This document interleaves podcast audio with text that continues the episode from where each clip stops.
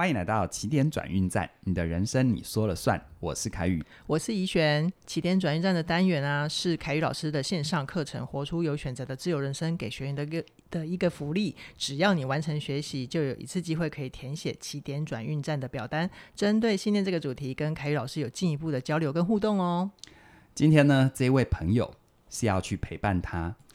陪伴他什么呢？我觉得他对于这个世界的一切哦，都很有同理心，嗯，好，都很能够有共情的能力。可他自己好辛苦，对，好，我相信有很多人也跟他有类似的状况，看到新闻，看到这世界有这样又那样的悲苦，然后觉得很辛苦，也很难穿越，然后不知道该怎么办。希望透过这一段分享，能够帮助这样的朋友找到一些出口。好哦，今天的来信的学员叫做南。呃，是一个木字边，然后加一个东南西北的南啊。南三十三岁，他是科研从业人员。南说：“老师好，我自己认为我是一个内倾者，对于外界的事物不是很关心。我喜欢遵从自己的内心做事，可是偶尔呢会被外界事物影响很久，是个对世界有点悲观的人。比如说校园枪击案的新闻，会让我很久不能平静，都比别人还要久。”我会感叹，为什么有人会内心这么黑暗，对弱小的群体下手？如果是我，我该如何承受这种丧亲之痛？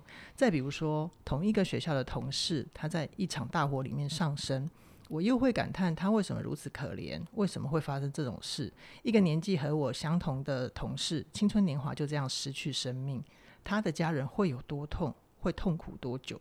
我感觉自己无法承受这种痛苦，就会非常的多愁善感。甚至都不能专心工作。为什么世界不能美好一点？但我却知道，这绝对不是我能解决的事情啊！当然，这种事情并不是经常发生，却让正在了解我自己的我发现，我是一个对世界如此消极的人。这时候，我就会觉得做什么事情都没意义，人生有什么意思呢？不如消极的躺着，不如去外面及时行乐一下，还工作干嘛呢？所以，想请问老师，我应该从根本上解决我自己的悲观吗？还是尽力让自己快点熬过这样的新闻，好好生活。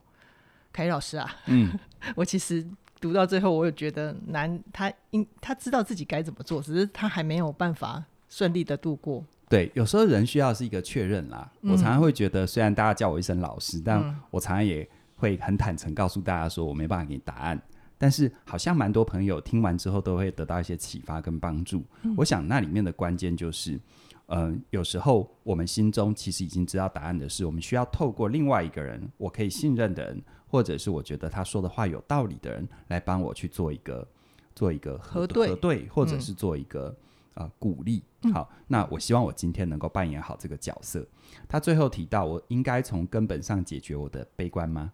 哎、欸，应该 好，那我会讲为什么哈。那还是尽力让自己快点熬过这样的新闻，好好生活。看起来是两个问题，但其实你只要能够去看清楚什么叫做悲观，什么叫做有价值的悲观，把你的悲观变成是一种真正意义上的慈悲。嗯、我觉得那些新闻你会知道，但它不会影响你.甚至于它会让你的生命看到更多丰富精彩的部分。嗯、因为凡事哈是并存的，这世界有多。这世界有多么黑暗的东西，但它同样就会发生有多么光明的状态。是好，嗯，那所以事实上，从男的信当中，我可以感觉，像这样的朋友，相信很多，你内心有那一块柔软，你很能够跟这个世界他人共感啊，你很有共情的能力。只是呢，这样的一个共情，尤其以现代的资讯发达，那很多人会把一些概念搅搅在一起。是，比如说男的信中写到。我自己认为我是一个内倾者，对外界的人事不是很关心。哎，其实哈，所谓的内倾者哈，不等于不关心外界的人事哦。嗯，这可能有点迷思。嗯，我遇过很多呃，不管是做心理研究、社会工作，或者是做跟人有关的呃，而且需要密集跟人接触的领域的大师，其实是个内倾者。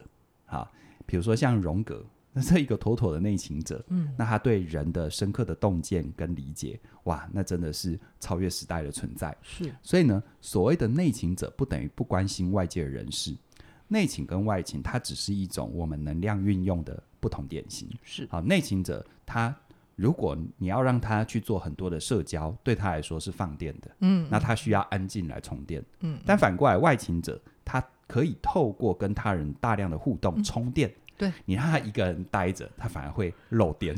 好，详情请假你是哪种人？对，那那无所谓好坏对错，他就是不同的典型。嗯、而这世界也，而这这个世界也因为有各种不同的人才会百花齐放嘛。对，啊，要不然这世界就无聊了。好，所以呢，在这边要先澄清一下。那拉回难的重点，嗯，我们刚刚一直提到他很能够跟别人共情，对，好，他对于别人的痛苦很能够感同身受。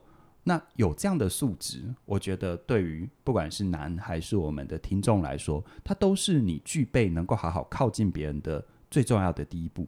你有了这个，才有后面。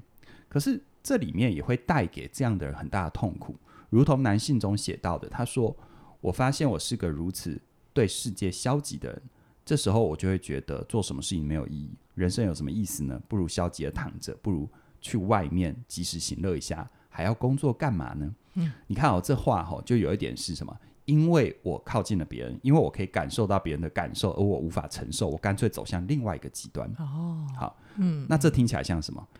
表意表面上是消极嘛，嗯嗯，嗯，但其实它更真正的意义，你刚才想讲对不对？就是它很全面的消极，会让我想到全有全无的概念，啊对。对，没错，是一种非黑即白的概念。嗯嗯，可是非黑即白是一件很危险的事，真的，真的。它会造成什么危险呢？我们来做一个简单的问答。好啊，来，一轩，我问你一个问题哦。嗯嗯、好，就是你在同样的前提底下，嗯、啊，在跟男或者跟很多人都同样的前提底下，嗯嗯、如果你突然掌握了一个权利，你可以控制这世界的一切，然后你也跟男一样有有遇到人生当中这样又那样的一个消极负面的状态，嗯这伤害弱小啊等等。所以你在这样的前提，而如果你突然拿到了一个权利，你可以控制一切，你会想要做什么？我想一下哦，如果我这么关心弱小，然后我很讨厌这世界这么多的黑暗，我有了权利，我会想要消灭黑暗，保护弱小，导正这个世界。哦，你根本超级英雄来着嘛，对不对？要帮你拍一部电影这样子，好，嗯、这这完全可以理解。是，而且这是一个，这是一个，我我我猜很多人会有共同的想法啊。我我如果有权利的话，我一定让这这世间的恶都消失。嗯，嗯好，那现在问题来了，第一个。所谓的导正这个世界，嗯，谁定义的正啊？哎、欸，对耶，谁定义的正义啊？嗯，其实每个人的立场跟观点不一样，对这个正义就没有绝对的答案。对，我讲一个最白的哈，如果我今天是个原始人，我要造一个我自己的家，我是不是要除草？嗯，对我来说，除草造一个家，然后给我的家人遮风避雨，这是正义，对不对？对啊。那对草来说呢？你你铲除了我，对，在这一块对于这块土地上面的这些昆虫来说呢，你破坏生态，对，嗯，对于这个地方可能是某些动物的原生栖息地来说呢，嗯，所以到底是谁的正？是对不对？嗯，我觉得这是一件很可怕。为什么我要特别也谢谢南写这封信？因为我觉得好多观念如果没有大家有这样的一个提问，我也没办法隔空抓药跟你分享。嗯，所以我们永远要问所谓的导正，那到底是谁来定义正？嗯，嗯，如果一个人他觉得他自己可以定义正，那某种程度上，他会不会很有可能演变成？你看，我们逻辑推演一下哦，嗯，那种消极，因为消极，我们很容易看这样看那样是不对的，所以也就意味着我们心中有认为什么叫做对的，什么叫做正义？嗯嗯，而这样的正义是不是很容易演变成为一种严格？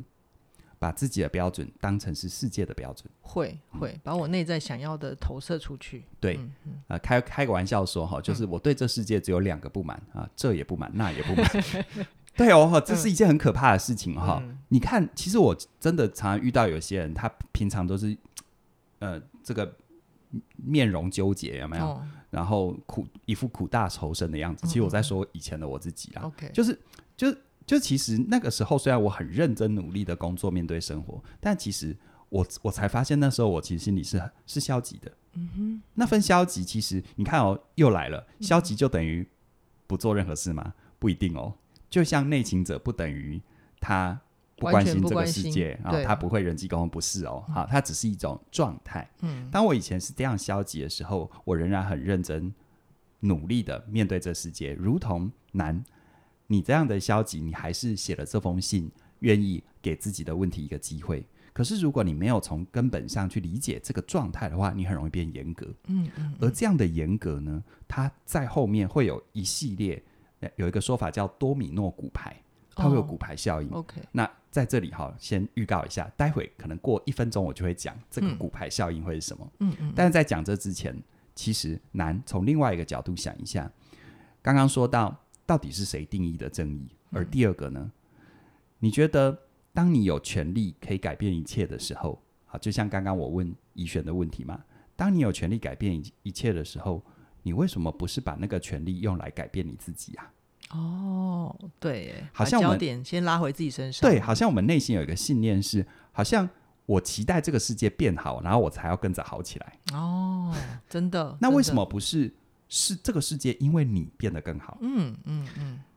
这听起来有一点是咬文嚼字，嗯，但再仔细体会一下哦，你要让这个世界，你要这个世界变得好，你才要好，这是第一种思维。第二种思维是，那为什么不是？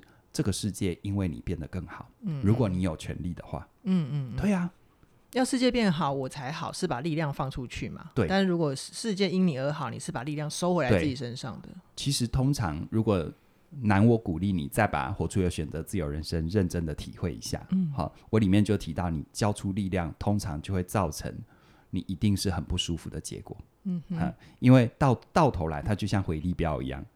你交出去多少，它就回头会反噬你多少。是，但你把力量收回来，它就会成为什么？就像有一句话说：“哈，鸡蛋从外面敲开来是食物，食物从里面突破出去叫做生命。”是，好，所以收回来，把你的力量从里面突破出去。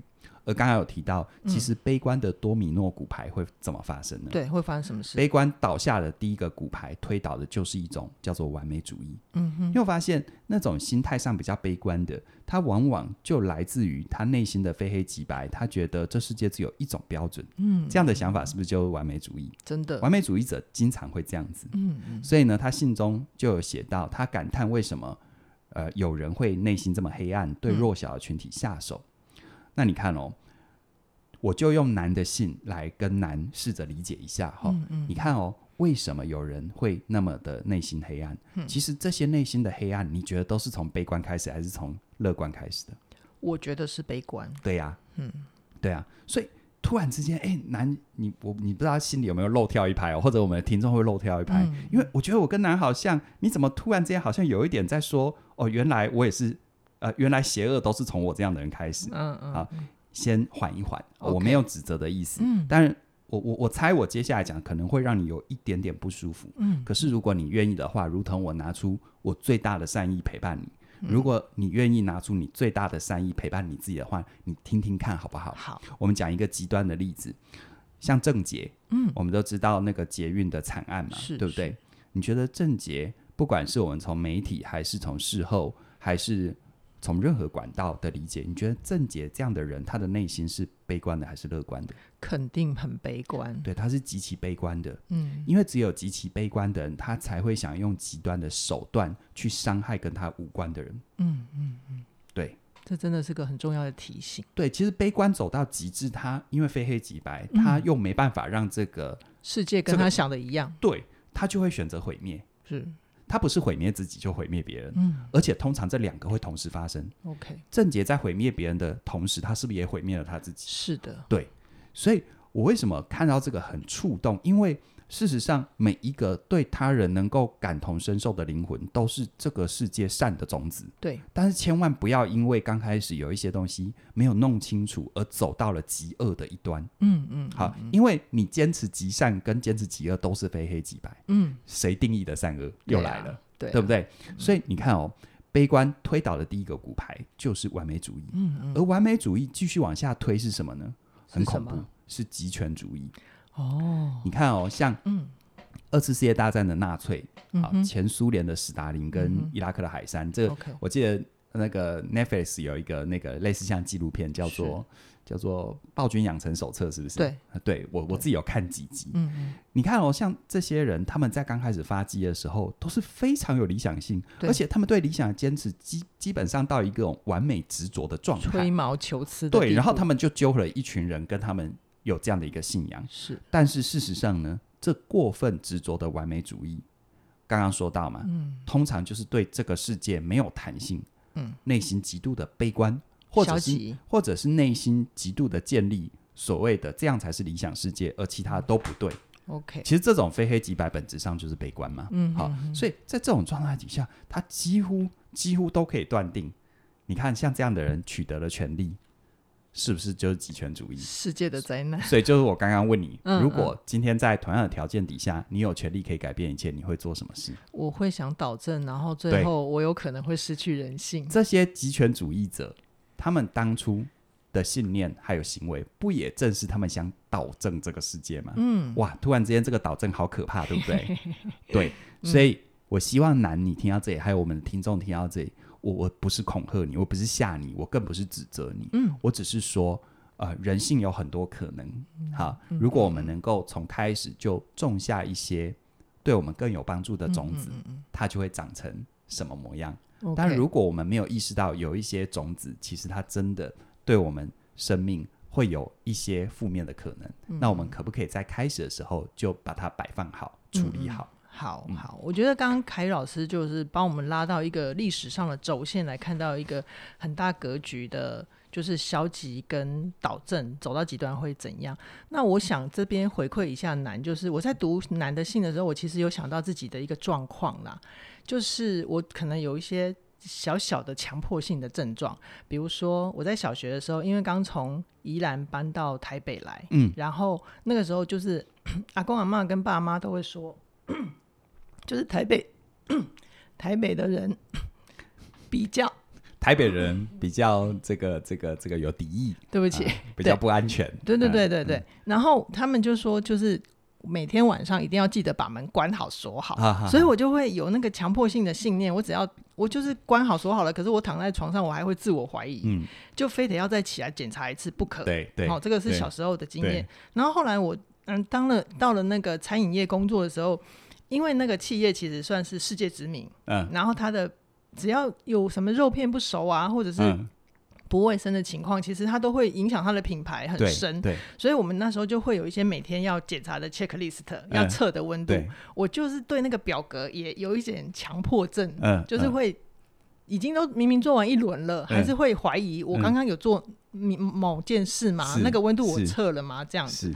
那有一次我好像是跟嘉颖老师在聊天，嘉颖老师就悠悠的跟我说：“其实你这样的状况。”并不不一定是什么强迫症，就只是我的内在精神世界可能压过了现实的世界。对对，就是我自己让我的内在精神世界太大了。对，然后没有没有办法有焦点或者是心力去看到现实的环境的讯息是什么。那嘉颖老师就只是跟我说，其实这个是非理性信念。然后，其实非这样的非理性信念是可以调整的。对啊，当然。对，所以我就也分享给男，就是会不会你的这些极端的想法，也有可能是跟我当年的状况很像，就是让自己的精神内在精神世界太大了。对，精神世界大于真实世界。对、嗯、对，就会让自己变成这样辛苦。对，那但是你只要能够多看见自己眼前的真实，嗯。多去真的关怀现在你拥有的事情，我相信是可以调整的。是，没错。那我们回到男的信啊，凯宇老师啊，男要转运的话，你会怎么建议他先聚焦调整在哪里呢？就呃，我相信很多人听过这个故事啦，哈，就是简海星的故事啊。我觉得男的这一封信让我想到这个故事啊。的确，这世界有太多我们没办法控制，有太多。应该说，每一天无时无刻都有一些负面的事情，都有一些伤害发生。好，但是呢，简海星的故事他是这么说的哦，就是有一个老老人家在清晨的海滩上，嗯，散步，然后他走几步路，看到地上有一只海星，就海滩上有一只海星，就被浪冲上来，就就捡起来往海里丢，嗯，然后看到多少就。捡起来多少就丢多少。对。然后旁边有一个孩子静静的看着这个老人，嗯，就很好奇，就问这个老人说：“那个老人家，你你一直做这样的动作，可是你知道吗？这个海滩上被这样子冲上来的海星有多少？应该数不清吧？很多啊。对，全世界有无数个海滩，都有无数个海星。嗯。那你要什么时候捡得完呢？嗯嗯嗯。那老人家就听了这孩子这样问他，就笑笑的跟这个孩子说：“他说。”我不是那么在乎到底有多少海星被冲在冲到沙滩上，嗯，但我只在乎我手上的这个海星。哦，我只要让手上的这个海星得救就可以了。嗯嗯，嗯。所以呢，难，其实这世界上真的有好多事情都让人好难受，我们真的没办法控制。可是事实上，你拥有改变一切的权利。这个权利关键就在于我刚刚问怡璇的问题。嗯，啊，你把它用来什么？用来放在什么焦点？嗯，你用来导正这个世界吗？嗯，还是用来回到自己身上去改变自己，嗯、去改变自己的想法？嗯、对，是。这世界真的有这样又那样的问题，可是你仍然在这里。这世界上有这样又那样的不如意，可是你仍然愿意活着。这世界上有太多太多我们无法控制，但至少你让自己提起笔写这封信过来。对啊，嗯，而且我们，嗯，而且我们的节目播出的时候，男有很高的几率他会收听到。嗯、就是现在你此刻平安的听着节目，对，其实也是很真实的幸福。对对，所以我们。我记得我在跟怡璇讨论这一题的时候，怡璇有提到一个词汇叫慈悲。嗯，啊，我在这这边才提。其实我们常常会误会，我们以为好像很能够跟人共情共感，好，别人哭我就跟着哭，然后大家难受我就跟着一起低落，这叫做慈悲。啊，呃，这有点误会。其实真正的慈悲呢，是我能够去认清我没办法控制这个世界，但我仍然做我该做的。把你的共情深化到另外一个层次跟境界，就像刚刚在过程当中我们聊到的，你是要让这个世界变得你理想中的样子，你才要跟着好起来，嗯，还是你要让这个世界因为你变得更好？是啊，对，其实真正的慈悲是可以用后者来展现的。嗯，我希望让这个世界因为有你成为一个更好的地方，而不是把力气、把焦点都放在。啊，这世界怎么那么糟？嗯嗯嗯，对啊，其实这呃，凯宇老师讲到这里，就让我想起在课程里面，凯宇老师也有提到，改变诠释，你就能改变人生嘛。对的，对，就是这是活出有选择的自由人生里面，凯宇老师会手把手的引导你。就是像南今天的有一些状况，你其实都可以有一些真实的情况去支持你，你其实拥有的更多。对，嗯、那我们在呃六月二十八之前啊，活出有选择的自由人生，你只要加入的话，还可以买一送一，一起学习你是哪种人这门课程。那这样子的优惠期限直到六月二十八为止喽。相关课程连接都在影片下方说明栏里面就有连接，期待你的加入。那我们今天就先聊到这边，期待下一次的起点转运站再跟大家一起学习，拜拜。